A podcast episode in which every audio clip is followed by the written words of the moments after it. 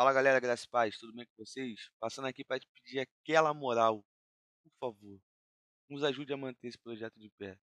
O recurso que nós usávamos para gravar deixou de ser gratuito e passou a ser pago. E aí é a parte que você entra ativamente para nos ajudar a manter esse podcast funcionando somente para a honra e glória do Senhor. Então, dá uma olhada aqui na descrição do episódio, vai ter um link de uma vaquinha online e se você quiser contribuir a partir de um Pix, chave Pix aqui também e contribua segundo o propósito que Deus colocar no seu coração e tenha certeza que esse projeto ele continuará funcionando com a sua ajuda, é claro mas para a honra e glória do nosso Senhor e Salvador Jesus Cristo. Valeu, galera. Tamo junto, fica na paz. Fica até o final do episódio. Não sai não.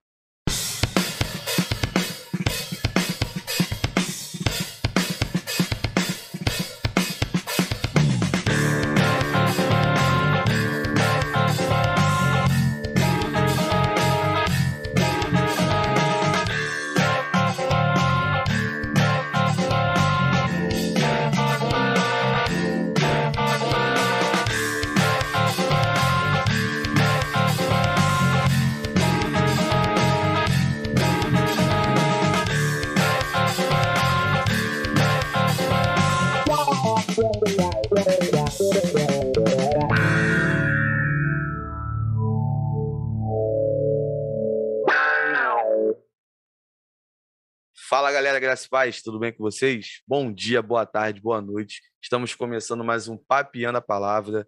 Eu estava morrendo de saudade de vocês. Me perdoa de coração pelo tempo que ficou sem sair um episódio novo. Algumas coisas aconteceram, mas estamos de volta aqui, isso que importa, para a honra e glória do Senhor. Hoje nós estamos aqui com a participação do meu amigo Raoni Silva. Raoni Isso aí. E acertei a pronúncia. Eu sempre tenho essa dificuldade aí, eu sempre pergunto antes, para não passar uma vergonha na hora que a gente vem gravar. Mas antes de passar a palavra para meu amigo, eu preciso dar algum recado para vocês. Né? Você que está chegando aqui, é a primeira vez, seja bem-vindo. Aqui é o Papinha na Palavra, um podcast de um bate-papo leve, super descontraído, porém com a responsabilidade de levar a mensagem mais poderosa que existe na face da terra, que é a mensagem do Evangelho de Jesus Cristo, as boas novas que ele veio para nos libertar da prisão do pecado de uma forma leve, de uma forma super descontraída. Então, você que é cristão, você que não é cristão, fica aqui até o final, não tem problema, acompanha, aproveita. Se não é inscrito no canal, se inscreva, curta, comenta, compartilha, que você já vai estar ajudando de muito esse projeto a seguir em frente, fazendo essas atitudes simples, que não vai pagar nada, é só apertar o botãozinho e não tem mistério nenhum. Também eu quero aqui agradecer você que é membro aqui do canal. É, você tem dado uma ajuda muito grande para a gente. Muito obrigado mesmo, de coração. O Papiando a Palavra, só eu que apareço aqui, mas vocês têm uma importância absurda para esse projeto seguir em frente. E você que também não é membro, se você sentir no coração, clique aqui no botão, seja membro, ajuda a gente. Em breve teremos algumas novidades e eu vou deixar em segredo para não estragar a surpresa, porque senão vai perder a graça e a gente precisa prender a sua atenção aqui até o final e em todos os episódios do Papiando a Palavra. E agora eu vou passar a bola para ele, que eu conheci e faço questão de deixar aqui registrado numa live junto com o um amigo Maurinho, Maurinho Divulga e o meu amigo Thiago Gomes também. Lembrar dessa live e falar para mim é um pouco complicado, porque Raoni estava lá cantando, tocando ali o seu teclado, dedilhando e canta pra caramba, o cara canta muito e a letra é muito boa, você não tem noção. Vou pedir para ele cantar mais para frente para a gente poder ser abençoado com a sua voz e com as suas composições. Mas eu já quero deixar registrado aqui, meu amigo, que naquele dia Deus te usou poderosamente para minha vida. Amém. Tenho certeza disso que que foi uma coisa simples, mas que para mim fez toda a diferença. E aproveitando, se apresenta para a galera aí, fala um pouco de você. Beleza, fala galera, tudo bem? Meu nome é Raoni Silva, eu sou diácono da ADL aqui no Recife, Pernambuco, né?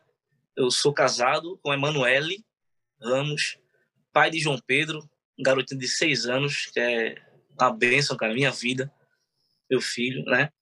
É, eu sou cantor, compositor, né? atualmente eu, eu, eu, toco teclado na igreja, sou tecladista da igreja, um dos tecladistas da igreja também.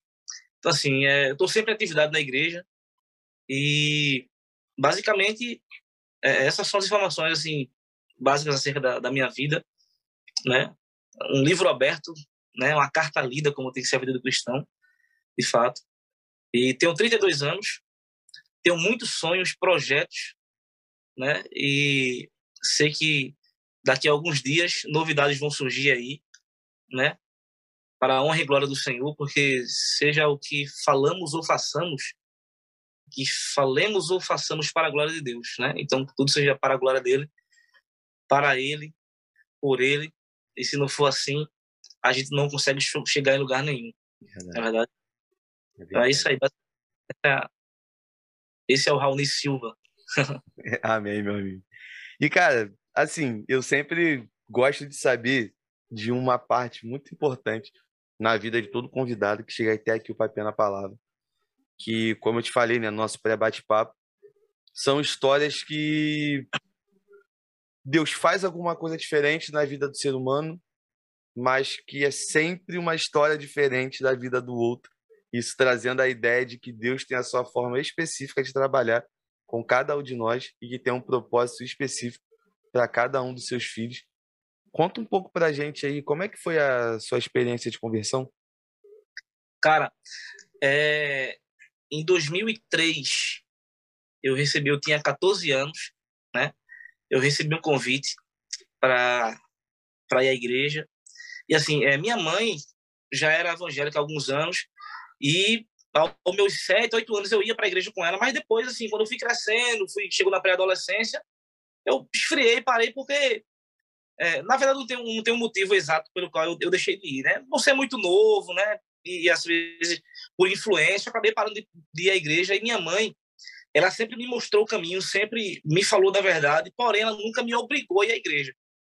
Embora, se ela tivesse me obrigado, estaria dentro do direito dela, como mãe, de me levar para a igreja, tendo em vista que a comunidade onde eu morei, né, na, na, época, na infância, que mora até hoje, mas muita coisa mudou, enfim.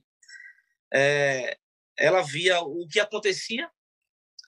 E quando foi aos meus 14 anos, recebi esse convite para à igreja, comecei, e fui à igreja na primeira vez, e fui lá, ouvi a palavra, e ouvi os louvores lá, e na segunda vez que eu fui, eu lembro que o irmão estava pregando lá, e assim, cara, ele me trouxe uma mensagem naquela noite, que impactou meu coração e, e a revelação que eu tive na hora foi: para onde eu irei?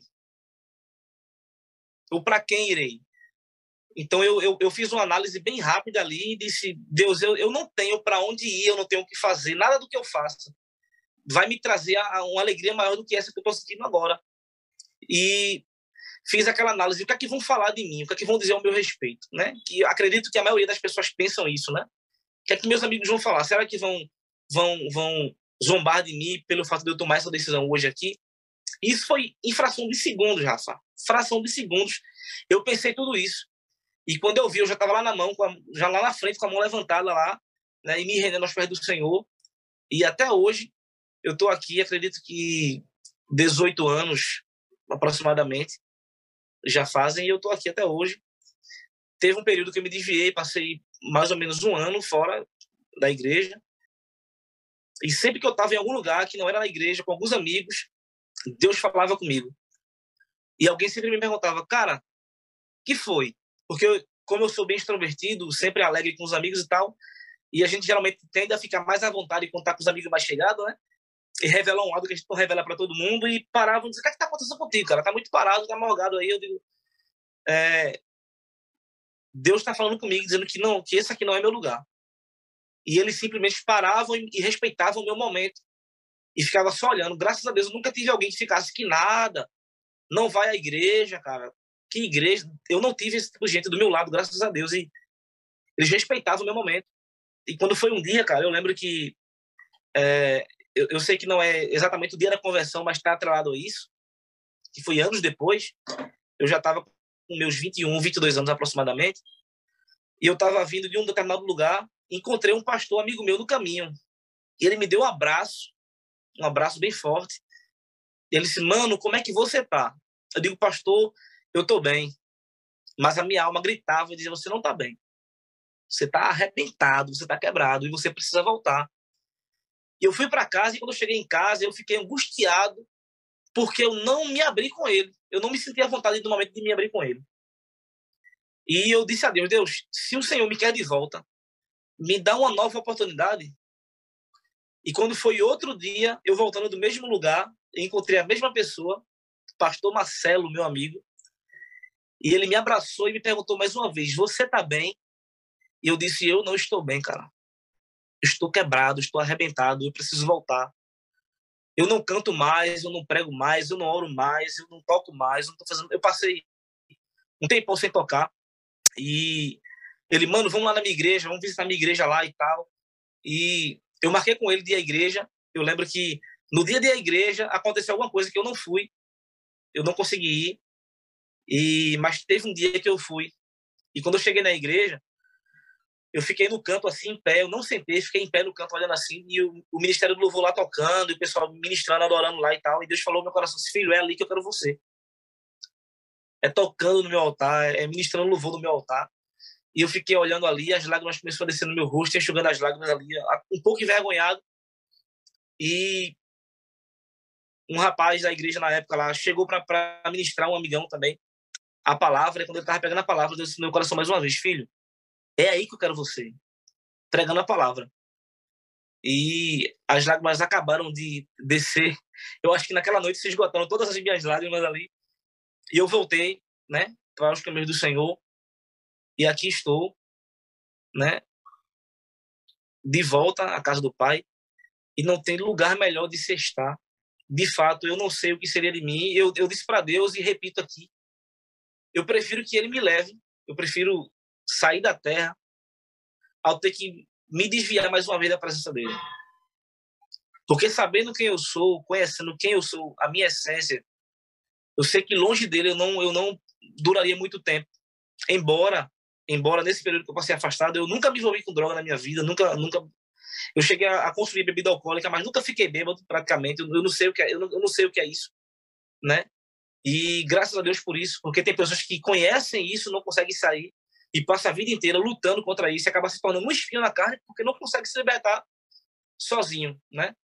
E nunca experimentei, mas a misericórdia me alcançou, a graça me alcançou, me resgatou, né? O, o, o, o, o interessante é que Deus ele sempre ele dá, ele respeita os nossos dias de crise, mas ele não nos deixa só, né? Porque ele sabe que na, na crise a gente se perde, cara. A gente entra por caminhos que a gente não queria entrar na busca de saciar a sede que a gente tem, né? E mesmo com isso na fonte, às vezes a gente insiste em ir para outro lugar e buscar em outros lugares. O exemplo disso é os discípulos, né? Quantas vezes os discípulos é, teve alguns que negaram, outros traíram, né? Então, outros não acreditaram, pedindo para ver as mãos de Jesus novamente. Deixa eu ver com as mãos, é o Senhor mesmo. Foi Tomé, né? Então, assim, existe, existe no meio dos discípulos peculiaridades, né? Cada um tinha um formato espiritual diferente, cada um tinha um formato comportamental diferente. E Jesus soube lidar com cada um deles e tratar cada um deles. Em nenhum momento Jesus os deixou só, porque sabia que se deixasse só, os perderia né? Às vezes a gente até pensa que tá só. Ah, eu tô sozinho, aqui eu posso. Mas não tá, cara. Os olhos do Senhor estão em todo lugar. Disse Davi, né? Se eu subo até o céu, lá o Senhor me contempla. Se eu vou até o mais profundo abismo, lá o Senhor está. Então, não tem como fugir da presença dele. Né? Então, louva ele, porque ele, mesmo me respeitando meus dias de crise, nunca me deixou só. Isso é isso que você falou para mim é algo maravilhoso, porque dias de crise foram dias que eu passei num passado não tão distante. E é complicado, porque a gente sabe que Deus ele entende esse momento e está conosco todo o tempo. Mas o próximo nem sempre entende o momento. Né? Exatamente. Assim, no, no, seu caso, você falou né, que você ficou aí um, um ano praticamente é, longe do convívio igreja, né? Provavelmente saindo e tudo mais. Mas o grande problema também é quando você passa por período de crise, não sai é, espera um apoio de quem está perto, digo perto, o ambiente igreja, e não tem. Ah, tá assim? Palhaçada. Ah, tá assim? Pô, mas por quê? E assim, hoje, Raoni, é, é complicado porque eu tive que ouvir o seguinte: ah, mas você está passando por crise, você é pastor. Falei, mas antes de ser um pastor, eu sou um ser humano, cara.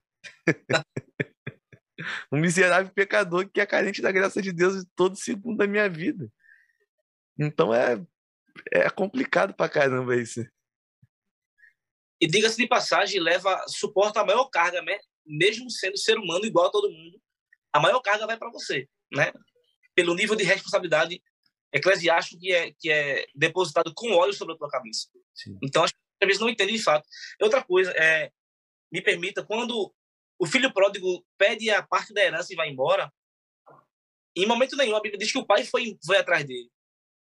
Ao contrário do pastor que vai em busca de uma ovelha, o pai não foi, o pai não foi atrás do filho pródigo que foi embora. Uhum. Por quê? Cara, eu tenho uma canção, eu até perdi a, a gravação da canção e perdi a letra. Eu tô orando para Deus me devolver essa letra. E fala que, assim, entenda meu raciocínio. Se eu tiver errado, me corrija. Quando o filho perde a, perde a parte da herança e vai embora, e vai embora, na verdade ele não está indo. Ele está dizendo ao pai: saia da minha casa.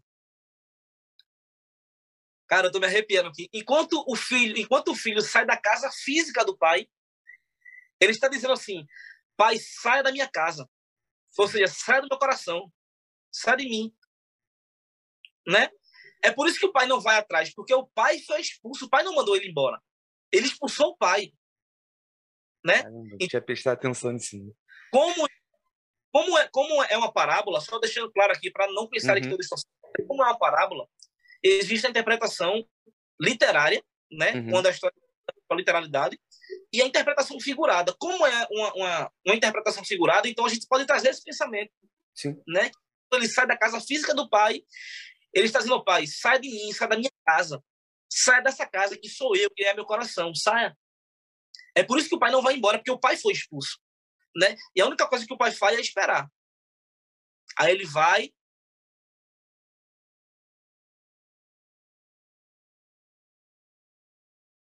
afastaram, ele não, não, não desfrutava dos prazeres que o mundo lhe oferecia por você desfrutar, desfrutar de algumas coisas, você precisa ter dinheiro, precisa ter influência, amizade e recursos. Então, quando a influência acaba, quando o dinheiro acaba, automaticamente todos os prazeres que o mundo oferece acabam. Por quê? Porque é ilusão. Entendeu? Quando o diabo transporta Jesus, depois de ser batizado para o, para o deserto, ele transporta Jesus ao pináculo do templo e diz assim, ó, e coloca diante de Jesus todos os, os, os, os reinados do mundo, e diz, tudo isso te dareis, se prostrado me adorares. Né? Então, se ele coloca diante de Jesus tudo aquilo que existe no mundo inteiro, estando em um lugar físico, então a gente entende que é ilusão, que não é nada palpável, não é nada dimensionável. Ele estava oferecendo, na verdade, aquilo que não é dele. Não é como ele não é dono de nada, tudo que oferece não é dele. Né? É por isso que é ilusão. E alguns pregadores até falam assim: ah, e o cara comeu as bolotas do porco, comeu comida de porco. Ele não comeu. A Bíblia diz que ele sentiu vontade de comer. Sim. Tá bem claro isso. Bem claro. Mas alguns, muito, muita gente fala, cara. Não, ele comeu a comida dos porcos, mas ele não comeu, ele teve vontade de comer. E, Rafa, eu acredito que seja pior, cara. Imagina você com fome, desejar comer algo e não ter como comer. Sim. Então, sim desejo de comer é pior do que você comer, cara. Sim. Mesmo sendo algo ruim.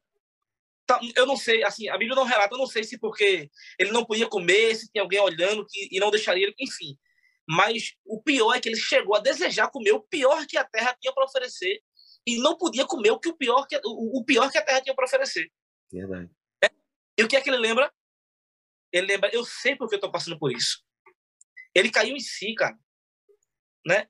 E há um escritor que fala que foi que, e o fio da graça que foi que foi cortado. Ele ah, caiu em si. Ele caiu em si, ele entendeu. Preciso ele disse, voltar. Ele, na casa do meu pai, até os empregados comem melhor que eu. Verdade. E eu sou herdeiro do meu pai, eu sou filho do meu pai, e estou aqui desejando comer aquilo que eu, não, que eu nem posso comer. Eu desejo comer o, o pior que há na Terra, o pior que existe, né? Que é, é resto de comida, né? Enfim, eu não posso comer. Ele disse, eu, vou, eu vou, vou voltar e voltei com meu pai. E o que acho interessante é a humildade dele. Dizer, pai, me receba, nem que seja como um servo. Sim. E às vezes nós chegamos, eu, eu vejo, né? Eu sou continuista, eu creio nos dons. Uhum. Sou pentecostal, mas assim, eu tenho eu tenho uma visão um pouco que causa impacto em algumas pessoas porque eu analiso bem o que está sendo pregado pelos pregadores que eu uso, né? Porque às vezes o cara quer chamar atenção para a oratória, para aquilo que está falando e às vezes desenvolve um pensamento baseado na sua teoria, mas eu preciso entender que a revelação da palavra ela pode ir para quem está ministrando a palavra e ao mesmo tempo para mim uhum. que estou ouvindo, né? Mas o esclarecimento eu só vou ter se eu ler a palavra, se eu ler a Bíblia. Exatamente. É, é por isso que o povo se perde. Às vezes come tudo que se fala, né? É, por exemplo, eu tenho um amigo meu é, que faleceu, um pastor. Eu não vou falar o nome por questão de ética aqui. É, e ele tinha várias promessas, cara. Inclusive, quando ele faleceu, eu trabalho numa, numa UPA, unidade de pronto atendimento, e eu lembro que ele chegou nesse lugar, lá na UPA onde eu trabalho, e ele ficou internado com Covid lá, depois foi transferido para o hospital de campanha na época do, do, do Covid, quando estava no pico do Covid. Uhum. Eu, tenho, eu tenho a última foto dele no hospital, eu tenho a última foto dele no hospital. Eu falei com ele é, pela última vez um dia, ele estava bem e de repente foi transferido e depois chegou, veio a óbito. E ele já tinha tirado o passaporte e estava tirando o passaporte dos filhos porque ouvi alguns profetas falarem que ele iria viajar para o exterior e Deus tinha um mistério com ele no exterior. E eu te pergunto, onde é que está o cumprimento das promessas que não se cumpriram? Se Deus usou alguém para falar para ele que iria se cumprir. Então temos que ter esse cuidado. Verdade. Né? Temos que ter essa sensibilidade por menor que seja o teu conhecimento, mas você precisa ser coerente. Tem coisa que é lógico e a gente acaba comendo na emoção, acaba, acaba absorvendo na emoção e não tentando para analisar. E a palavra é bem clara, né? Deus vai falar assim que o meu povo se perde por não examinar as escrituras. Então, se você não examina, você se perde. Sim. E às vezes a gente examina e se perde, cara. Né? Acredito que pela, pela, pelo nível social que aquele cara tinha, da parábola, ele era um, uma pessoa instruída. E ainda assim ele se perdeu. Imagine se não tivesse instrução. Sim, verdade. Né? Aí voltando para a casa do pai, ele se encontra com o pai novamente. E o pai, quando vê, corre e o abraça. Aí ele recebe de volta vestes novas, sandálias nos pés, o anel e anel no dedo. Como que ele diz, ó, você está amparado novamente, né? E eu não vou amparar você como servo, não. Porque o filho. Entendeu? Você abandonou o lugar, pôs para fora do seu, do seu coração, da sua casa, mas eu vou lhe honrar da mesma maneira como você está me honrando voltando. Né? E ainda, e ainda, como você falou, porque ainda tem quem julgue e quem ignore o fato de voltar. Aí o que é que o irmão vai dizer? Pai, eu tô aqui do seu lado há tanto tempo, nunca lhe abandonei, nunca lhe pus para fora do meu coração. Tenho lhe dado o melhor que eu tenho para oferecer, que é meu trabalho, que é minha honra, que é meu respeito. E o senhor nunca matou um boi para mim. Nunca fez uma festa. E a resposta é a coisa mais linda do mundo, cara. Ele vai dizer, filho, tudo que eu tenho é teu. Ponto, não tem mais nada. eu nunca matei um boi para você, todos os bois que eu tenho são seus. Eu nunca matei um animal para você, porque todos os animais aqui são seus. Verdade. Então, se você quiser, eu posso matar todos para você. A gente pode comer tudo agora, mas tudo que eu tenho é teu. Então, é veja, o nível, veja, veja o nível de honra que Deus nos coloca. Verdade. Né? Veja o nível de honra. E às vezes nós desprezamos isso. Por quê? Porque é os nossos olhos que é aquilo que a gente consegue tocar. Aquilo que é dimensionável, que eu consigo medir, que eu consigo ver, né? Até uma das canções que eu tenho fala sobre isso, é que sou ser humano e só creio naquilo que posso tocar, né? E se eu não vejo nada, parece que o mundo irá desabar. Então, Quando a gente não vê nada acontecendo, parece que o mundo vai cair, a ansiedade vem logo à tona, a gente quer que as coisas aconteçam. Eu tenho vivido uns dias que Deus tem me dado um sinal de algumas, de algumas coisas, de algumas situações, e a ansiedade às vezes quer chegar. E eu estou lutando contra isso. Eu estava falando para minha esposa ontem, eu digo, eu estou lutando para que a ansiedade não tome conta de mim. Não é a ansiedade de ficar com crise de ansiedade, mas é aquela ansiedade de ficar querendo que as coisas aconteçam. Ah, sim. E essa semana eu ouvi um pastor pregar, ele falou assim, ele falou assim: "A ansiedade é a minha preocupação com o futuro. Mas o futuro está na eternidade e a eternidade só pertence a Deus. Então não posso querer manipular ou mover o futuro em meu favor se só quem conhece o futuro é Deus. Né? Aí o meu trabalho é só descansar. Eu só tenho que esperar. E às vezes queremos atropelar tudo, queremos sair, queremos fazer com que as coisas aconteçam, né? Da nossa maneira, né? Porque se a gente pede a Deus e a gente não vê nada acontecer aos nossos olhos, cara, o meu pastor conta uma história, ilustração. É bem rápido para você falar um pouco aí. Nada, relaxa. De que uma mãe estava na sala sentada numa cadeira e bordando e ela tem um bastidor, é aquele aquele aquele círculo que a, a uhum. borda coloca o pano lá para fazer o bordado, né? Uhum. E o no chão e olhando para o bastidor, por trás do bastidor, enquanto a mãe bordava, por dias e dias, e ele perguntava todos os dias: Mãe, o que é que você está fazendo?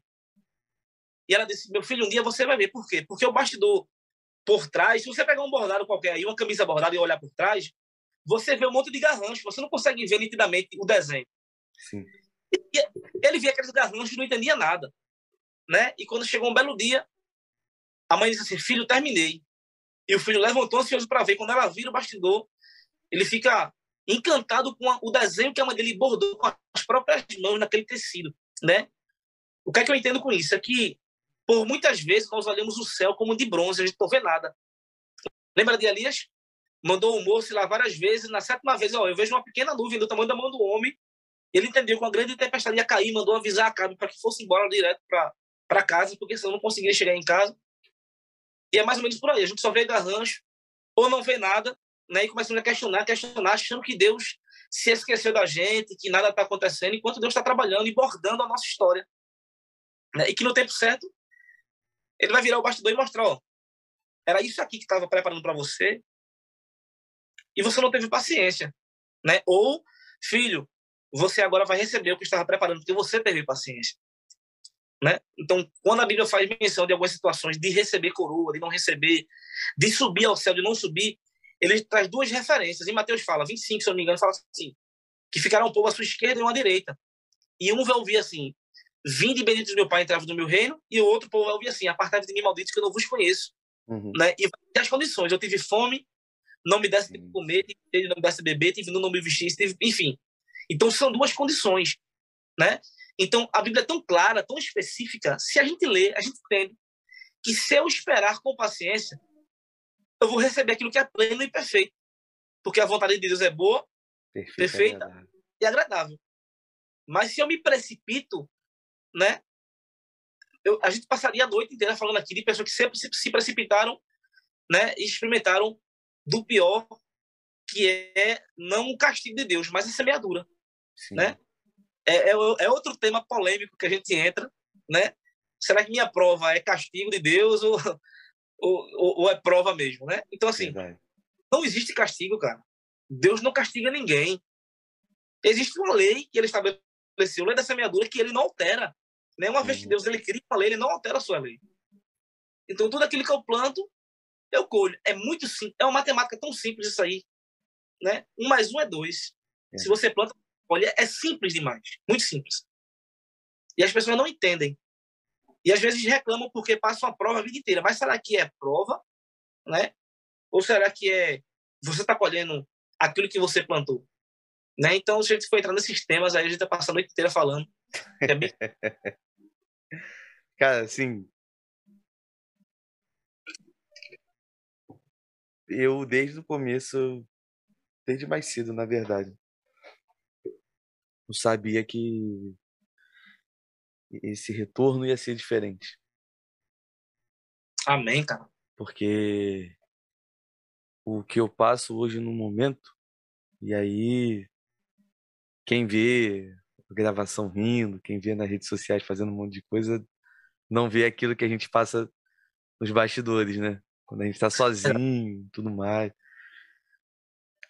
E realmente eu vejo que tem algumas coisas que ainda não aconteceram porque ainda não é hora de acontecer. Ele ainda está bordando e está falando, calma, relaxa, daqui a pouco eu vou virar e vou te dar esse presente, eu vou te mostrar.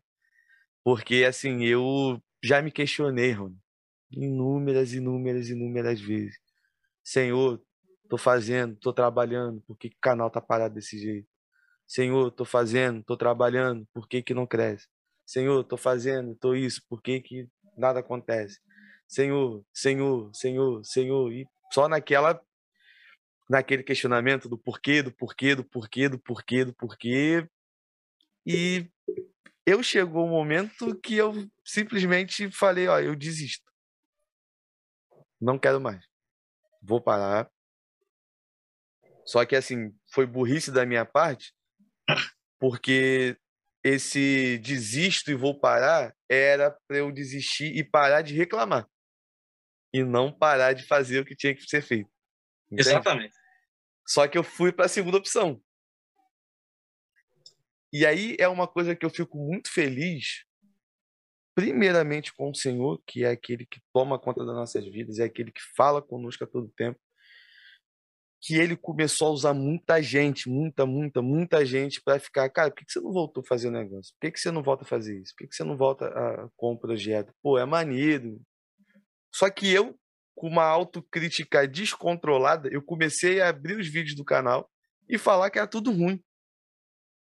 Falar, esse vídeo aqui é ruim, esse vídeo aqui não tá legal, esse vídeo não sei o quê, pô, não, não ficou legal. Só que eu não percebia que eu estava desmerecendo a galera que deu sim para participar com uma atitude que para mim não tinha nada demais. Até que um dia um amigo veio e falou para mim o seguinte, ele falou, cara, se eu te convido para participar de um podcast, e você sozinho no seu íntimo, eu sozinho no meu íntimo olho pro vídeo e falo, pô, esse vídeo tá ruim. Eu tô dizendo que, pô, o convidado não foi legal. Ah, mas o convidado não tá sabendo disso. Deus tá vendo. Foi aonde eu, eu fiquei assim, eu falei, opa, calma aí. A minha intenção não era essa. Mas acabou que eu comecei a cometer esse erro de uma forma é, muito inconsciente, vamos dizer assim e eu simplesmente desisti de fato da maneira correta. Eu desisti de ter o controle, tá aqui, você vai jogar para quem você quiser jogar, você vai espalhar alcance para quem você quiser espalhar, ainda que seja uma pessoa que vai ver somente em que ela seja alcançada pelo Senhor e venha se render aos teus pés, a Bíblia vai nos colocar que uma alma vale mais do que o mundo.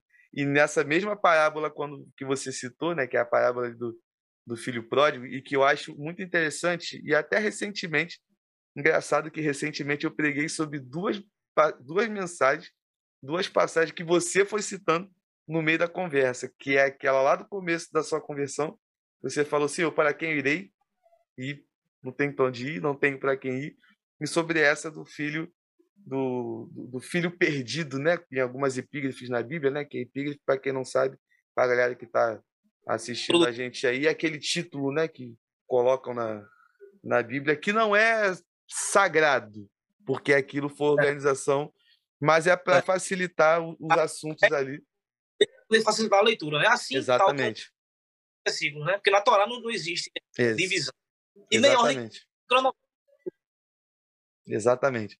E assim, e o que eu acho interessante é que quando eu vejo aquela situação, filho que saiu, pegou tudo e tudo mais, tá?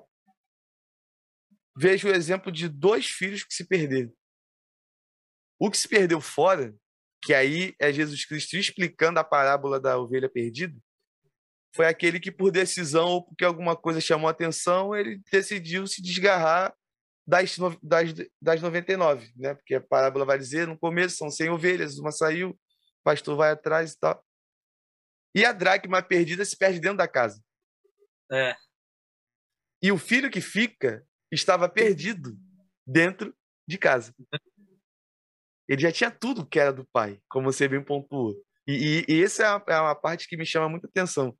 cara, você tá dentro, você tá junto, você tá ali é, é, em comunhão com a presença, mas tá perdido, não sabe para onde ir, não sabe a direção certa de tomar, tá ali olhando para um lado, olhando para o outro, vai para o campo, volta, vai para o campo, né? Porque a palavra vai dizer que o filho volta do campo e vê ali, né, o que estavam fazendo um churrasco, né, parafraseando o que estava acontecendo ali na comemoração da festa do, da volta do irmão.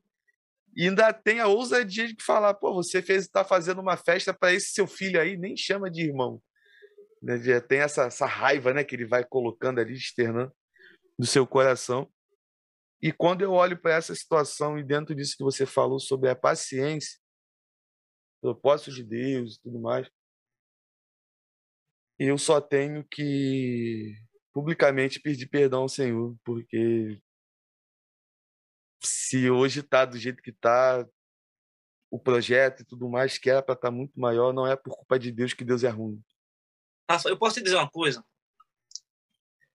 Esse, eu, eu, assim, eu brigo muito com Deus. Brigo no, em que sentido?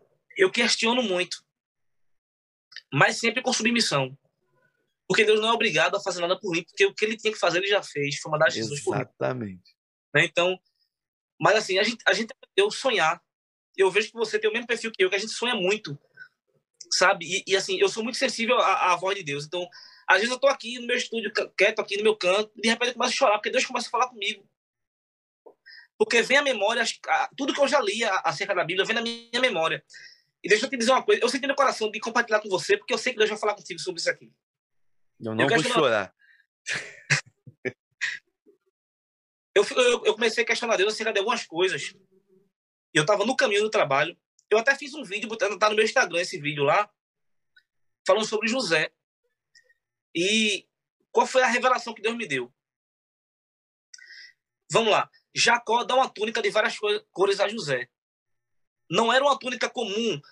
No livro de 2 Samuel fala que as filhas de Davi usavam a mesma túnica que José usava. Ou seja, era uma roupa, uma, uma, um tipo de vestimenta que as pessoas da realeza usavam. Pessoas da linhagem real utilizavam. E por isso que causou inveja dos seus irmãos. Porque enquanto eles usavam túnica de agricultores, que era túnica de manga curta, José usava túnica de mangas longas e de várias cores. Né? E a inveja veio porque os irmãos desejavam ter a mesma honra, porque aquela túnica simbolizava a honra sobre a vida de José. E por que que Jacó deu a José aquela túnica e não aos outros irmãos? Existem muitas situações que não vem ao caso agora por conta de Diná, de, da, da, única filha que Jacó teve, né? Ela foi é, é teve um relacionamento com, com uma pessoa, com o filho do rei, enfim, teve aquela situação que os filhos dele foram lá e matou todos os homens no ápice da dor, da circuncisão, e Jacó tinha, enfim, eu não quero entrar nesse detalhe aí, vamos lá. E mesmo tendo alguns outros motivos, José recebeu. Por quê? E Deus falou comigo sobre isso aí. E Deus disse, filho, sabe por que José deu a, Jacó deu a José aquela túnica? Porque Jacó sabia que aquele presente não iria roubar a essência de José. Tá entendendo? Então, já, José não recebeu a túnica por mérito. Jacó deu simplesmente porque sabia que aquele presente, né, na mão de outra pessoa, roubaria a essência que carregava por dentro se desse para ajudar, por exemplo. Misericórdia, né? Ele sabia, eu vou dar esse presente ao meu filho, mas eu sei que a essência que ele tem por dentro não vai ser forçada por aquilo que ele carrega por fora. Sabe por que não aconteceu na minha vida, na tua vida ainda, Rafa? Aquilo que a gente, que a gente deseja no nosso coração é porque Deus jamais vai nos dar algo que vai roubar a nossa essência. E a única coisa que chama a atenção de Deus no homem ainda é a essência. Nada do que eu faça, do que eu fale, do que eu diga, nada do que eu possa conquistar, nada do que eu conquistei, chama a atenção. Mas a essência chama. Sim. Deus olha do céu para a terra, vê um cara que cometeu um, um, um assassinato e cometeu um, um, um, adultério e em seguida um assassinato. Davi. Uhum. Mas ele vai olhar e vai dizer assim: achei um homem. Segundo meu coração. Parecido com o meu coração. Veja a referência que Deus já falou de Davi. Achei um homem que tem um coração parecido com o meu. Mas ele pecou. Beleza. Mas o pecado revela que Davi é humano. Né? Mas quando Deus olha, Veja que a essência ninguém consegue perceber na gente. Nem a nossa esposa, que está do nosso lado, não conhece a essência da gente. Por quê? Porque a essência é algo que a gente carrega por dentro Sim. e que só Deus contempla, cara. Né? Então, Deus jamais vai me dar algo que vai roubar a minha essência. Eu digo, Deus, eu entendi e eu vou ficar aqui esperando. E eu decidi sentar e esperar. Eu tenho que trabalhar, eu tenho que me movimentar, fazer acontecer, né? Mas Paulo planta, Apolo rega, mas quem dá o crescimento é Deus. Verdade. Paulo está dizendo, ó, eu tenho que fazer. Eu fiz a minha parte de plantar, Paulo regou, mas o crescimento tem que esperar, cara. Né? Eu lembro que Isaías fala um texto que diz assim: é assim como desce chuva do céu e para lá não torna, mas antes dá pão que come e semente ao semeador, assim será a palavra que sai da minha boca. Ela não voltará para mim vazia, mas antes fará o que me apraz e prosperará naquilo para qual enviei. Né? Então Isaías está dizendo assim: ó, a chuva desce, molha a terra, rega a terra, e a semente que foi plantada no tempo certo, ela germina e brota. Né? E isso vai gerar o quê? Fruto que vai dar pão àquele que come. Então, da semente é o que planta e pão é o que come. Mas no início do texto fala assim: porque os meus pensamentos não são os vossos pensamentos, nem os meus caminhos os seus caminhos, diz o Senhor. Porque assim como os céus são mais altos que a terra, são os meus pensamentos maiores que os teus, e os meus caminhos mais altos que os teus. Aí fala da chuva e tal. E o que, é que ele quer dizer? Oh, por que, que não cresceu ainda? Você plantou, você regou, não cresceu, porque o meu pensamento é maior que o teu.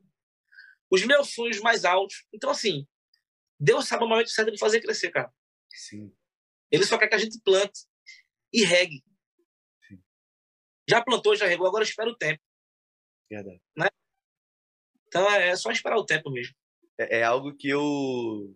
Você falou que eu, eu penso muito nisso. E também olhando por um lado que. Tendo a, a, a real noção de que ainda não aconteceu o que é para acontecer. Primeiro, porque ainda não é o tempo. Segundo, porque eu identifico em mim que o meu coração também não está preparado para algumas coisas. E ele sabe disso. Exatamente. E ele sabe disso. Porque, assim, uma coisa que eu sempre tomo muito cuidado, sempre falo isso para as pessoas. Ah, eu conheço algumas pessoas que falam, ah, mas eu sou humilde, mas eu sou tranquilo, mas eu sou é, uma pessoa muito de boa. Eu falei, mentira. Você é egoísta, você é orgulhoso, você é soberbo. Aí a pessoa fala, ah, mas eu não sou isso tudo. É sim, porque todo ser humano tem uma tendência a ser dessa forma. Naturalmente. Todo, e a gente não precisa fazer esforço nenhum para ser isso. Basta viver de uma forma dominada pelo pecado. Que aí você e tem muita gente que associa, né? Ah, mas como assim viver de uma forma dominada pelo pecado? Porque, infelizmente, parece que a igreja ela, ela coloca uma categoria de pecado, né? Pecado é só na área sexual, e aí é o pecado que vai matar os outros, e você não pode mais para a igreja, você perde isso, perde aquilo. Só que a rebelião é, não é por pecado sexual, é por pecado de orgulho. Subirei a, acima do, do trono de Deus e tudo mais, quero ser maior do que ele, e é expulso e ainda consegue ainda, com o poder de persuasão, né, trazer para si um terço dos anjos que estavam no céu. Então, cara, não é assim. E ele sabe do nosso coração orgulhoso e o orgulho precisa morrer. Então são coisas que eu vejo em mim, Rony, que eu fico assim, eu fico, poxa, a gente quer, né? Falar que eu não quero que, que, que o projeto cresça, que alcance é, lugares mais altos, seria a hipocrisia da minha parte, porque a gente sempre quer dar um passo dentro a, a mais dentro do nosso trabalho. Mas tem coisas que ainda não é o momento. Exatamente. Então é bem por essa bem por essa linha e eu aqui, né, deixando mais uma vez para a galera registrada e falando para você também, meu, eu tinha certeza desde o começo que Deus ia falar alguma coisa comigo sobre esse sobre esse assunto e isso para mim é só mais uma confirmação de que ele é com o projeto, de que ele é com esse negócio e que ele vai levar para onde ele quiser levar. E meu papel é somente ir plantando e ir regando, como você bem pontuou, né? Quem dá o crescimento, quem faz não sou eu, não é a ajuda de ninguém, mas é o Espírito Santo de Deus que vai espalhando a mensagem para as pessoas. E, meu amigo, eu vou falar, vou passar agora aqui para uma parte que eu acho muito, muito legal, que eu falo para todo convidado, que é a parte que eu mais gosto, porque eu só faço a pergunta e o convidado dá o seu jeito de responder. Então.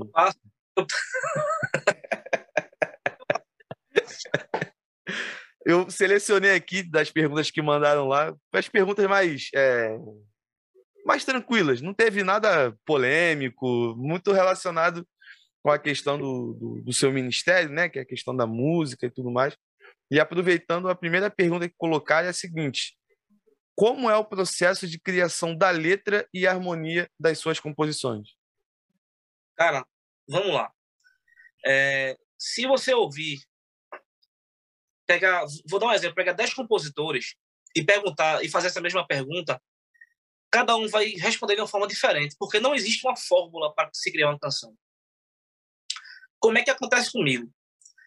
Vou dar um exemplo. Às vezes eu tô. Teve um dia que eu estava deitado na cama, eram as quatro e meia da madrugada aproximadamente. Eu estava dormindo, na verdade. E de repente eu me acordei assim, minha esposa acordou me o que foi, amor? Eu digo, Deus falou comigo. Rafa, eu ouvi nitidamente Deus falar ao meu ouvido assim. Ele disse assim: Não confunda meu silêncio com a minha ausência. Eu senti no meu ouvido, cara. Eu senti no meu ouvido. Eu me acordei na hora. Eu peguei o celular, coloquei para gravar e coloquei a frase: Não confunda meu silêncio com a minha ausência. Guardei e deixei lá. Dias depois eu estava trabalhando e eu lembrei da frase. E Deus começou a ministrar meu coração. Eu peguei o papel, a caneta, sentei o celular, o gravador e comecei. Não confunda o meu silêncio com a minha ausência. Eu prometi que nunca me te abandonarei. Estarei com você em todos os momentos. Inclusive, quem gravou essa canção foi um, uma dupla de adolescentes, é, canta sertanejo gospel. Gravaram pela Central Gospel essa canção, pela gravadora uhum. Central Gospel. É Miguel Ângelo e Gabriel. Se vocês puderem lá depois no YouTube dar uma, dar uma verificada lá. E Deus, falou, e Deus falou comigo para dar essa canção a essas crianças aí, dias depois que eu tinha, que eu tinha escrito a canção. Né? Então, assim, é muito relativo. Às vezes eu sento aqui no teclado, no estúdio, eu ponho um acorde e vem uma frase na mente. Eu canto a frase. E a melodia vem automaticamente. Né? Então, a, a, às vezes vem só a melodia da canção e eu vou é, escrevendo a letra em cima da melodia. Né? A melodia já vem desenhada na minha mente. Eu vou escrevendo a letra, né? estrofe, ponte, refrão, já vou escrevendo aqui. E eu vou seguindo a harmonia em cima da assim como a gente tem que como é que a gente tem que fazer uma canção? Eu não posso pegar uma canção e escrever a canção e fazer e, e colocar muitos acordes aí e tal por quê? Porque eu preciso fazer uma coisa que seja de fácil compreensão. Entendi. então se eu, eu ponho muito acorde eu, eu troncho a harmonia então fica algo assim muito muito sujo para quem vai ouvir né? Embora tenha algumas canções que tenham muita harmonia e tal para quem a música é bom mas para quem quer ouvir a, a canção a mensagem sentir a melodia né? Então, geralmente, eu faço com. Eu, eu uso harmonias mais simples, mas o processo de composição é basicamente isso aí. Né? Inspiração mesmo. Eu não, eu não componho por demanda. Né? Quem compõe por demanda. Outro dia eu vi um compositor falando: ah, eu tenho, eu tenho, eu tenho mais de mil músicas, eu, eu fiz dez músicas em um dia. E comigo não funciona assim. Né? Porque eu prezo muito pela qualidade. Em que sentido a qualidade? Depois que eu termino a canção, geralmente eu mando para alguma algum pastor, amigo meu, mando para algum algum teólogo para eles analisarem a canção para ver se tem alguma coisa que bate com a Bíblia. Porque eu não posso simplesmente cantar porque eu achei bonitinho, legal aqui colocar. Se você analisar algumas canções que estão lançando hoje em dia aí, muitas delas, não todas, né? Também não vou polemizar aqui não, mas algumas delas analisando, você vê que biblicamente não faz muito sentido, né? Então eu, eu tenho esse cuidado de analisar depois que eu finalizo. Inclusive, muitas delas eu mudo algumas coisas depois uhum. para que não tenha uma dúvida em relação à mensagem que está sendo transmitida através da canção. Então, é basicamente é inspiração. Né? Às vezes eu ouço uma pregação, uma palavra, uma frase, Deus fala comigo ali no ouvido. Lembro da ministração que eu ouvi quando criança. Às vezes, em algumas situações, do momento que eu estou vivendo, eu sento aqui no teclado, aí eu começo a, a, conversar com Deus e a canção sai nessa conversa aqui. Eu vou gravando, geralmente, no gravador no celular, e depois eu faço só limpo, organizo, escrevo a letra, vou alterando algumas palavras, né, encaixando na, na. Porque assim, tem a questão da unidade rítmica, que as palavras não podem ter muitas sílabas ficar fora da unidade rítmica, elas têm que encaixar direitinho para não ficar muito desconfortável na hora de você executar a canção, de cantar. Entendi. É basicamente. Espero Cara, que tenha atendido a expectativa da resposta. Que, pô, que fantástico. E uma coisa que eu fiquei muito feliz né, de ouvir de você agora é o cuidado que você tem nessa questão da análise daquilo que você escreveu.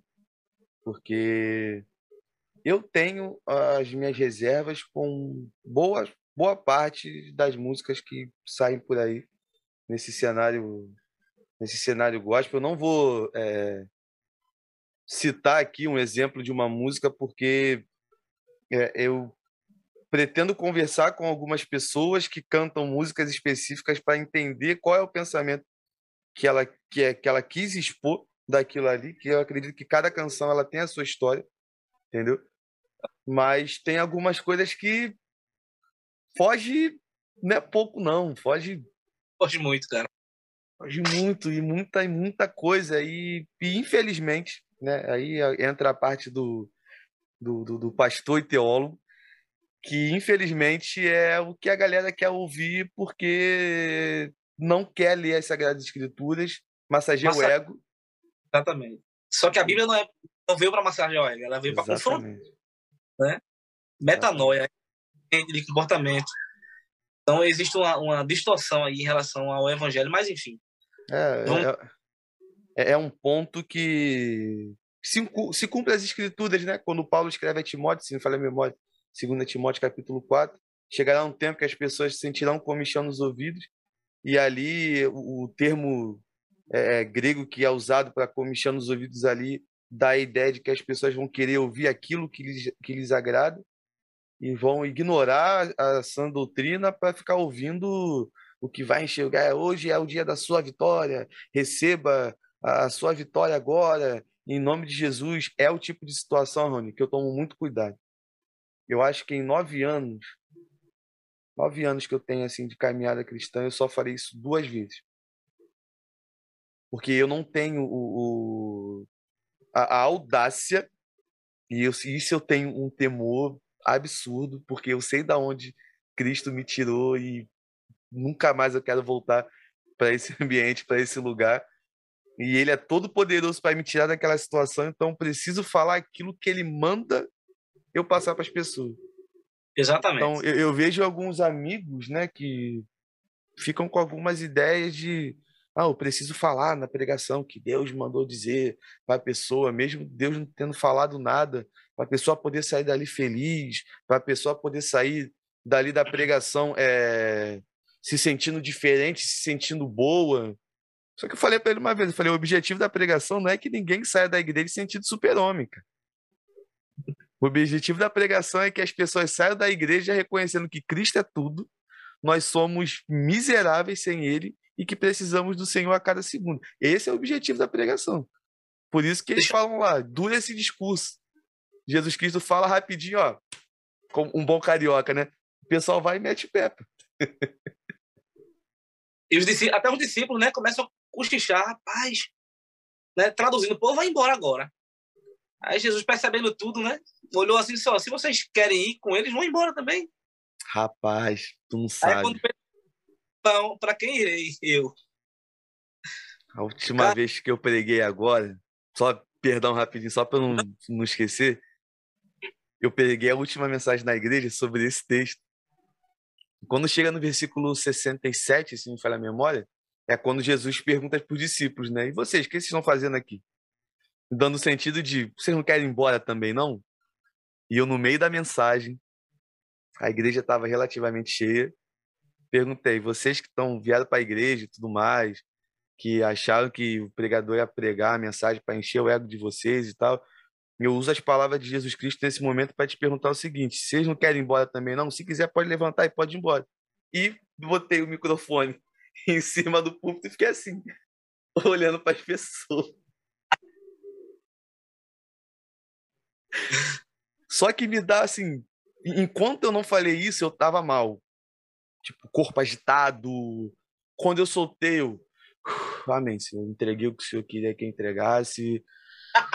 e vambora. E agora é contigo, é o Senhor que garante, é o Senhor que falou para falar, eu só sou o mensageiro. Mas aí depois eu vi que algumas pessoas ficaram um pouco tensas, umas fecharam a cara para mim, outras o semblante deu uma caída assim de, de refletir, né? Que em cima da plataforma você tem uma visão ampla e consegue ver mais ou menos a reação do pessoal. Aí depois no final é, é aquela coisa, né? Como a palavra diz, o Senhor abre ali a ferida, mas é Ele que, que cuida também. Falei, você só não levantou e só não foi embora porque você entendeu assim como Pedro, para quem eu irei? Só tu tens a palavra de vida eterna, para não ficar também aquele climão, aquela é. coisa. Essa tem uma questão, cara, que assim, eu, eu discordo, né? Eu, eu, eu, eu procuro nas minhas colocações não ser polêmico, para não criar, assim, eu, eu não gosto, eu não, não gosto dessa, dessa coisa, mas vou me abrir contigo aqui, já que a gente está numa conversa. Aí vamos, vamos supor que, de repente, o vizinho, o teu vizinho, coloca o lixo na tua porta. Obviamente você não gosta. Aí você vai para a igreja. Chega na igreja, o pastor, quem estiver lá, vai pregar e vai dizer assim: ó, tem aquela pessoa, Deus vai tirar do teu caminho, vai afastar porque é teu inimigo, não sei o que e tal. Aí o cara que está incomodado com o lixo na porta que o vizinho colocou vai pensar o quê? É o vizinho. Só que a Bíblia diz que a nossa luta não é nem contra a carne nem sangue. Exatamente. Né? E, Rafa, uma vez um amigo meu falou uma, uma frase que eu achei interessantíssima, embora seja coisa muito óbvia. Mas a gente, a gente não, às vezes não refletimos no óbvio. Ele disse que nós esquecemos que aquelas pessoas que nós odiamos, Deus também ama. Né? Então, é exclusivo. Eu sou servo de Deus, filho, Deus me ama, e o outro, cara, que eu não gosto, Deus também ama da mesma maneira. Eu tenho projetos e planos da mesma maneira que tem na minha vida. Né? Então, então por, por muitas vezes as pessoas não lerem a palavra, como eu falei no início aqui, acabam é, é, mudando o alvo, né? E mudando o, o, o sentido da, da, das coisas e entendendo que o vizinho é o inimigo, que o marido é o inimigo, a esposa é o inimigo, o irmão. E começa agora aquela briga, né? Olho por olho, dentro por dentro, de uma coisa que poderia ser evitada na hora de você fazer a ministração da palavra ali. Né? E falar o certo. Cara, as coisas estão tá, tá, tá tão, tão feias hoje em dia que não é tempo de Deus massagear ego de ninguém, não é tempo de estar tá pregando sobre, sobre bênção, sobre isso. Tudo bem que Deus tem, tem muita coisa a realizar na vida do seu povo, Deus tem muita uhum. bênção para. Né? Mas eu acho que o objetivo principal de Deus não é esse, cara. Né? As, profecias, as profecias cada vez sendo banalizadas todos os dias, por quê? Porque as pessoas não atentam para a Bíblia e Paulo vai falar que a, a, a profecia ela vem em três âmbitos: edificar, exortar e consolar, né? E as profecias muitas vezes estão vindo fora desse padrão. Sim. Eu acredito na, em profecia, eu sou continuista, eu creio nos, nos dons, né? eu, eu, creio, mas assim, a gente tem que ter muito cuidado, cara. É, eu, costumo, eu costumo dizer que é, talvez eu esteja errado, mas é o meu pensamento para eu não errar. Se eu sou filho de Deus, né? Se eu sou ovelha do meu pastor, e eu conheço a voz do meu... Se você chegar, por exemplo, agora numa, numa criação de ovelha e você gritar, as ovelhas vão continuar do mesmo lugar comendo lá ou fazendo o que tiver que fazer. Mas se o pastor dela chegar e gritar, elas vão para perto, elas já conhecem a voz do pastor. Sim. Então, eu sabe que conhece a voz dele, por que, que ele vai usar uma voz estranha para falar comigo? Entendeu? Uhum. Ele use, mas vai ter alguma coisa que ele vai identificar e ele vai entender, que ele vai me fazer entender que é ele que está falando comigo ali. Sim. Né? Então eu prefiro ouvir a voz do meu pastor do que ouvir vozes estranhas, né? Porque às vezes pode até parecer com o meu pastor, mas a voz não é a mesma, né? O jeito não é o mesmo. Tem uma canção daquele do cantor Vitorino Silva que fala assim: depende do jeito que você fala com ele. Ou seja, Verdade a intimidade é que vai gerar esse cuidado, uhum. né? Então as pessoas, por não ter intimidade, acreditam em qualquer um, né? Qualquer coisa. A Bíblia vai dizer que o, o pastor mercenário, quando vem o lobo, ele foge. Mas o bom pastor dá a vida pelas ovelhas. Verdade. Né? Veja Davi, por exemplo. Davi estava no meio das ovelhas malhadas, né? E segundo algumas correntes falam que é, é, é existia o aprisco onde ficavam as ovelhas boas, né? Bilã pura, e as ovelhas malhadas ficavam ao redor do aprisco, soltas na, na, na mata, por quê? Porque quando vinha as feras do campo, não atacava as ovelhas boas, pegava as ovelhas que não prestavam, que não serviam né, ao olhar do criador. Uhum. Quem criava as ovelhas. Mas Davi estava lá cuidando das ovelhas malhadas estava disposto a entregar sua vida. Tanto é que em um discurso com Saul ele vai dizer: Não, veio o urso, eu rasguei o urso e matei o leão. Né? Então, assim, mesmo cuidando daquilo que para alguém não tinha valor, mas ele estava disposto a dar a sua vida. Sim. Aí eu te pergunto: será que as ovelhas não conheciam a voz de Davi? Com certeza. O cara que estava disposto a dar a vida, que salvou a vida delas por diversas vezes. Isso é um discurso que a gente ouviu e, e, e às vezes que a gente não ouviu. Os perigos que Davi que a gente não viu. Né? Então, enfim, pode continuar. Show de bola. Vamos passar aqui para mais uma pergunta. É, perguntaram lá o seguinte: qual é a sua maior referência musical e por quê? Cara, existem muitas referências musicais para mim. É, mas como a musicalidade não é a única coisa que me importa, mas a, a, a mensagem que é transmitida através das canções é muito importante. Porque assim, o cara que eu admirava muito, eu não posso citar o nome dele aqui para não criar uma polêmica aí. Depois você me manda no privado. Pronto. Tem acontecido umas coisas aí, um eu ouvi dele aí, e, cara, existe o cara que erra. Existe o cara que se desvia, que fala uma bobagem ali no momento e tal. Mas o cara começando a andar na contramão, cara. Ou seja, na mão do mundo, né? É. Na mão do mundo e na contramão de Deus, né? Com um discurso totalmente... É, é, eu poderia dizer que anticristo, porque anticristo é tudo aquilo que vai contra Cristo. Contra Cristo. Mas o Samuel Messias hoje é uma, uma, A minha maior referência hoje é o Samuel Messias. Eu ouvi algumas canções dele, alguns, alguns, alguns testemunhos de como ele compôs as canções e bate exatamente da forma como, como eu faço as minhas canções. Entendi. Né? As canções. Então, hoje, minha maior referência musical é ele. Escuto muita coisa, muita coisa escuto, mas a minha referência musical hoje é ele. Né? Eu não, mesmo sendo músico, eu, eu, eu, não, eu não adoto essa questão de que ah, é, tem um cantor secular que é a minha referência, porque eu acho que a referência não é só musical. Eu acho que é um conjunto, né? Entendi. A Bíblia diz que os, a Bíblia diz que os levitas de Davi eles eram mestres em música, mas eles tinham algo peculiar. Ao ponto de quando na inauguração do Templo de Salomão que cantaram lá, inclusive Azaf ministrou louvor esse dia, Diz que a casa se encheu de fumaça e os sacerdotes não ficaram de pé com o resplendor da glória que invadiu o templo. Então não é só cantar e tocar, não é só ser mestre musical, mas tem todo um contexto, tem toda uma situação aí que, que envolve também. Então Samuel Messias é a minha maior referência hoje. Amém. Pô, e assim, diga-se de passagem, eu não sou muito voltado para essa para essa parte da música, né? Mas eu gosto de ouvir coisa boa.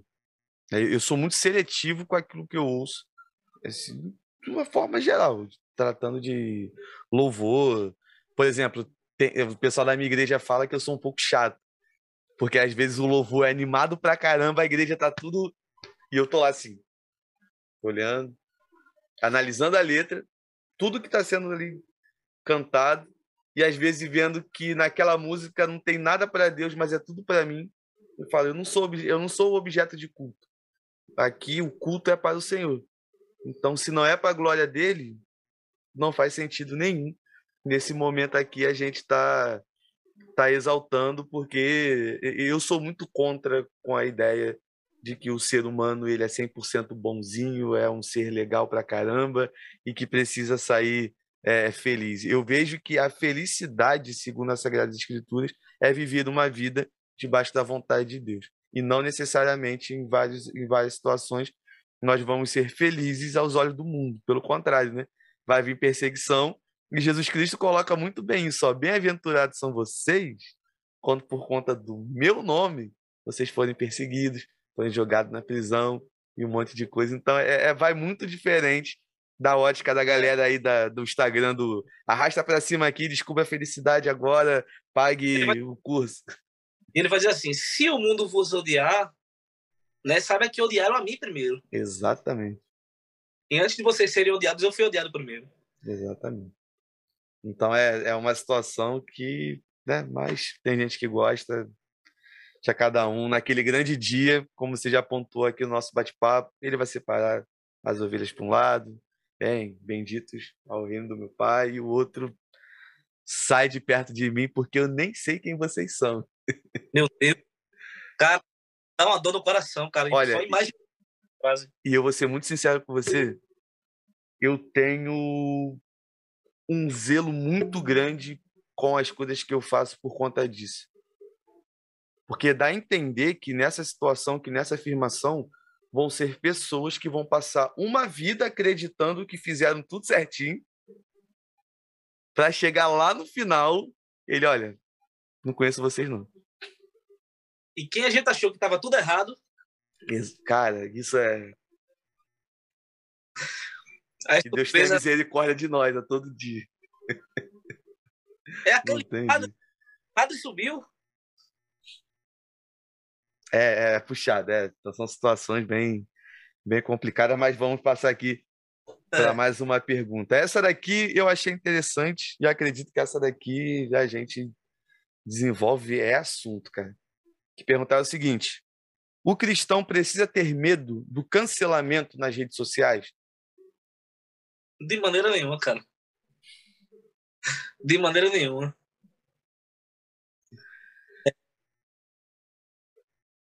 Simples. Não junteis tesouro na terra, onde a traça e o ferrugem comem, e onde os ladrões minam e roubam. Mas juntaste tesouro no céu, onde a traça e o ferrugem não consomem, e os ladrões não minam e roubam. Eu acho que essa, essa, esse versículo já, já responde essa, essa pergunta. Né? Uhum, Eu, não, eu não posso me preocupar em juntar tesouro aqui, porque eu não sou daqui, cara. Sim. Esse é o, esse é o nosso defeito, né? De sonhar muito com as coisas daqui.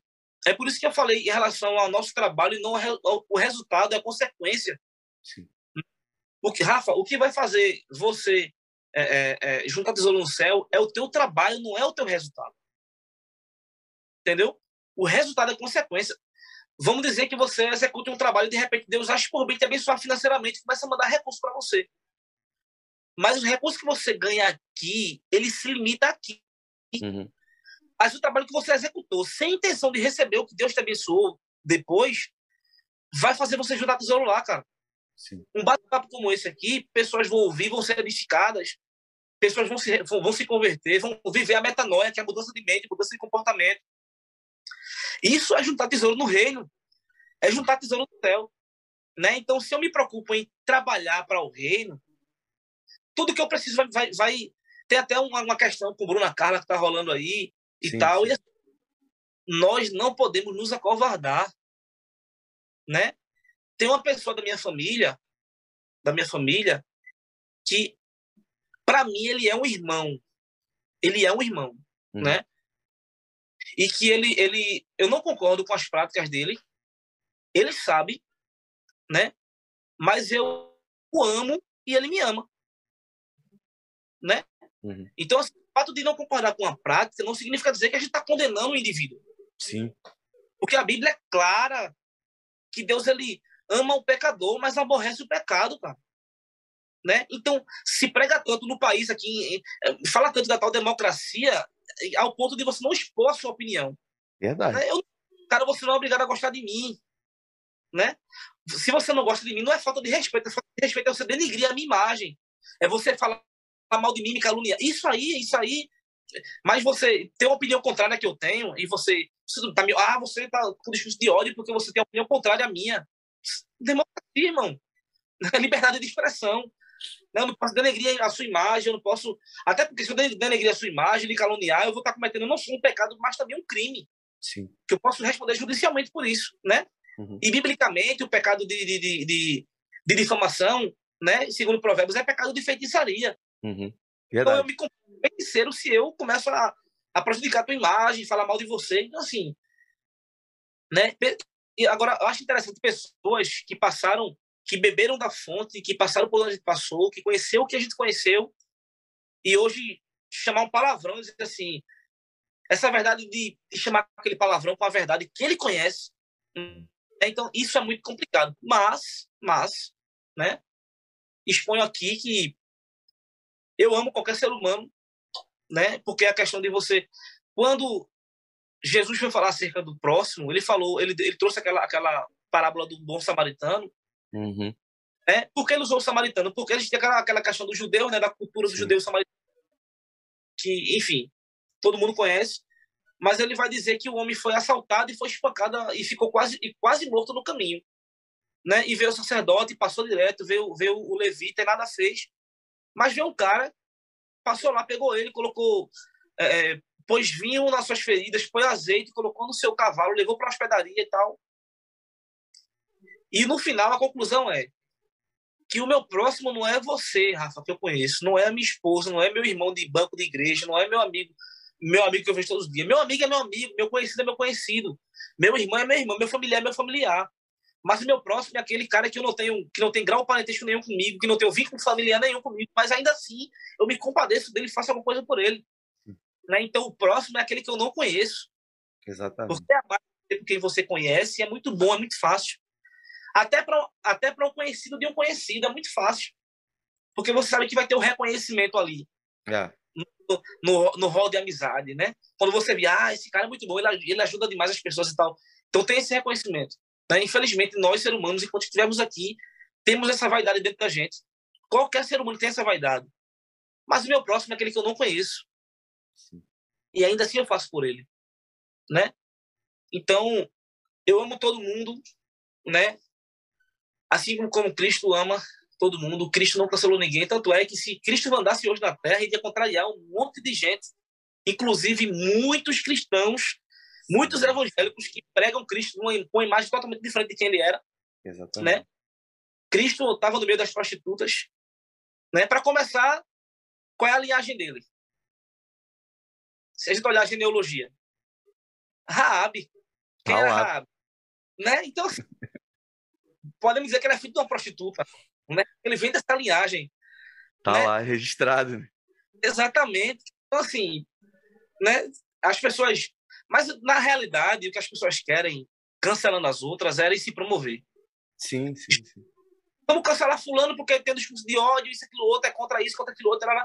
Mas, na realidade, quem está expondo a sua opinião acerca do cancelamento de alguém é para se autopromover. Então, veja que até na desgraça dos outros, as pessoas querem se promover. Né? Mas eu não me preocupo com isso. Porque meu reino não é aqui. O meu mundo não é esse. Eu estou aqui de passagem. Verdade. E a gente tem dificuldade de entender isso pelo grau de. É, a gente está tá num nível tão, tão alto de, de materialidade que a gente só pensa nisso, em material. E quando a gente não vê as coisas acontecendo, a gente questiona por isso. Mas Deus, não estou ganhando dinheiro com isso. Cara, o meu sonho é viver de música. Né? Poder vender minhas canções, é poder. Né? Quem não quer? Mas enquanto isso não acontece, eu tenho que entender que existe algo que eu tenho que fazer Sim. aqui para juntar tesouro no, no céu, né?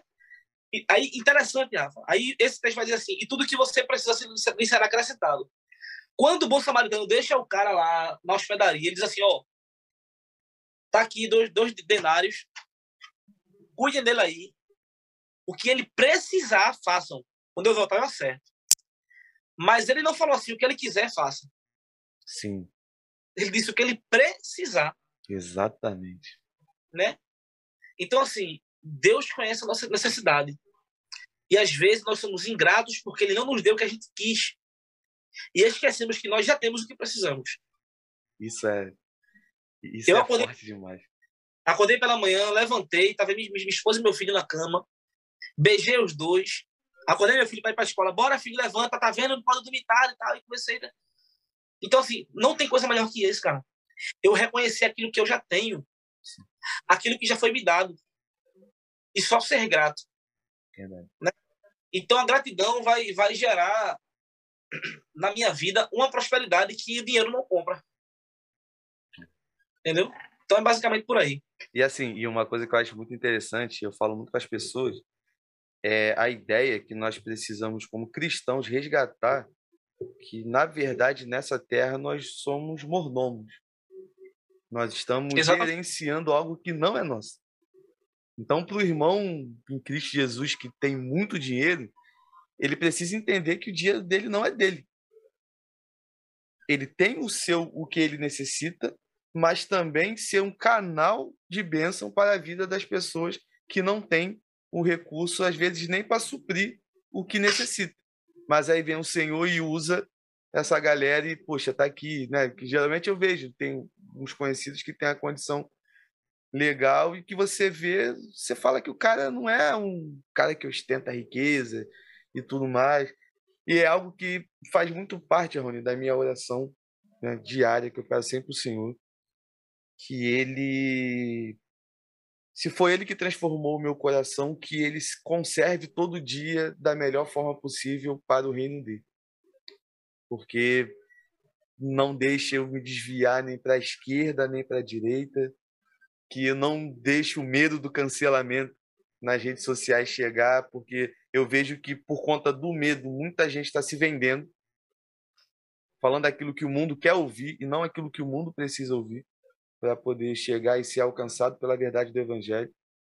E aí a gente e algumas pessoas entram naquela crise, né, de poxa, é o meu trabalho, eu não posso perder isso, eu não posso perder aquilo e tudo mais, mas será que vale a pena vender princípios para ter dinheiro? É complicado demais. Exaú. Situação. Porra. a gente tem que passar a noite aqui, cara. Exatamente, exatamente. Um exemplo clássico, clássico. Tô com fome. Aquele ali foi o que entendeu, que na hora é, vendeu o que tinha de direito pela necessidade. Resumindo, deixa eu ver se eu encontro uma frase aqui. Ele, ele trocou aquilo que ele teria para a vida inteira por aquilo que ele quis no momento. Dá um corte, gente... dá um corte do podcast aí. Só que a gente quer no momento só dura um momento. Sim. É? Mas o que a gente carrega a vida inteira já, já é, é explicativo. É para a vida inteira.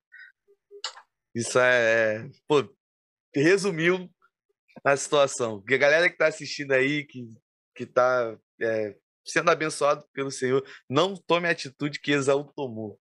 Porque senão o único prejudicado na história vai ser você. Pronto, não Exato. tem. Não tem jeito. Meu amigo, cara, eu ficaria aqui mais três horas rindo, conversando, porque. É quase. Quase duas horas. Quase duas horas já. Me passou assim, ó. Nem parece que ficou esse tempo todo. A gente fez o culto aqui. Exatamente. E assim, eu já quero já deixar aqui é, publicamente já o convite para um 2.0 para a gente estar tá trocando uma ideia no futuro próximo novamente, que tem muita coisa para a gente conversar, tem muita coisa para a gente falar e também externar é, e deixar claro, né, aos ouvintes e também a, a sua vida que eu tenho certeza que desse bate-papo, como outros bate-papos também, sai um amigo para trocar ideia, para conversar e eu você você fez uma coisa que me chamou muita atenção passou muito batido, mas eu me travei nessa informação. O fato de hoje eu estar como um pastor, muitas pessoas chamam de senhor, e isso, tá, pastor, pai, toda hora. Eu não tô nem aí para isso, sinceramente. E é o que eu sempre observo nas pessoas quando não criticando quem faz isso, porque tem gente que foi ensinado dessa forma, então leva ali tudo muita risca e tudo mais. Mas o fato de você, em um momento, ter me chamado por Rafa, eu já fiquei assim, eu falei, pô, tá confortável, tá de boa, meu amigo, cara. Brother, então, já é. Vamos. e aí, meu amigo, eu queria pedir para você, para a gente poder encerrar, deixa aí suas considerações finais aí para a galera. Cara, eu quero agradecer a você pelo convite, como já falei no início aqui, né? Para mim é uma, foi uma honra participar do, do, desse podcast. Eu tenho certeza que Deus tem coisas grandes, cara. Deus tem coisas aquilo que de fato teu olho não viu, aquilo que teu coração não subiu teu coração, aquilo que você não percebeu, é exatamente o que Deus tem preparado para esse, esse teu projeto, né? E tenha certeza que Deus vai dar o crescimento certo, na medida certa como eu havia falado antes, ele não nos dá algo que vai roubar a nossa essência, né? Assim, por acaso o filho pedindo pão, o pai daria pedra, ou pedindo peixe daria serpente. Então, assim, Deus ele dá sempre na medida certa. Sim. Porque ele, ele nos conhece bem, né? E para a galera que está nos ouvindo aí, que está acompanhando, né? Divulgue, compartilhe esse projeto aí. Você é, vai ser um canal de bênção para a vida de muita gente. Eu tenho certeza que vidas serão alcançadas, né? Sem dúvida alguma, porque nós estamos plantando uma semente boa. E se eu planto a semente boa, o fruto vai ser bom. Né? E que nós possamos colher muito fruto, Rafa. Amém. De fato, é que você de fato está tá plantando no reino. E é impossível alguém plantar semente no reino e colher outra coisa que não seja bênção do céu, né? E essas bênçãos vão ser convertidas de acordo com a tua necessidade, né? Se Deus fosse nos dar o que a gente quer, seria um evangelho muito fácil, né? Mas mesmo a gente não pedindo, ele nos deu o que ele tinha de mais precioso, que foi Jesus. Verdade. Né? E, e rapidinho, só para gente encerrar, ele poderia ter desistido. Ele falou, Pedro, por acaso não sabes vós que poderia pedir ao Pai, mandaria legiões de anjos para me resgatar? Então ele poderia parar a qualquer momento, mas ele foi até o fim. Então, meu amigo, o poder da desistência está nas suas mãos, mas não desista, não pare. Continue. Vamos junto. Porque o céu está se movendo a teu favor. O céu não para. O céu está em movimento. Deus abençoe tua vida aí. Foi uma honra. Tamo junto. Espero por mais um convite para participar mais uma vez aí desse, desse podcast. Foi, foi top, foi bênção do céu. Aprendi muito hoje aqui. Amém. Então já tá feito o convite aí. Eu sei que já tem o sim, então te alinha depois direitinho a data para a gente gravar. E só para a gente encerrar, eu voltei na minha vida de um mês e pouco atrás a repetir as palavras do profeta Agur, lá em Provérbios 30, quando ele pede para o Senhor, né? Eu não quero que o Senhor me torne rico, mas também que não me deixe pobre. Porque pobre eu posso blasfemar contra o Senhor e rico eu posso deixar que a soberba tome conta do meu coração e venha Exatamente. me afastar de ti. Me dê somente o necessário. Não tem, não tem mistério. Cara, louva a Deus pela tua vida, para a galera também que ficou conosco aqui até o final. Muito obrigado. E aquele recado básico para a gente terminar, como eu termino todo o papel na palavra. Vamos continuar pregando o evangelho a tempo e fora de tempo. Fiquem na paz, tamo junto e vamos. É nóis.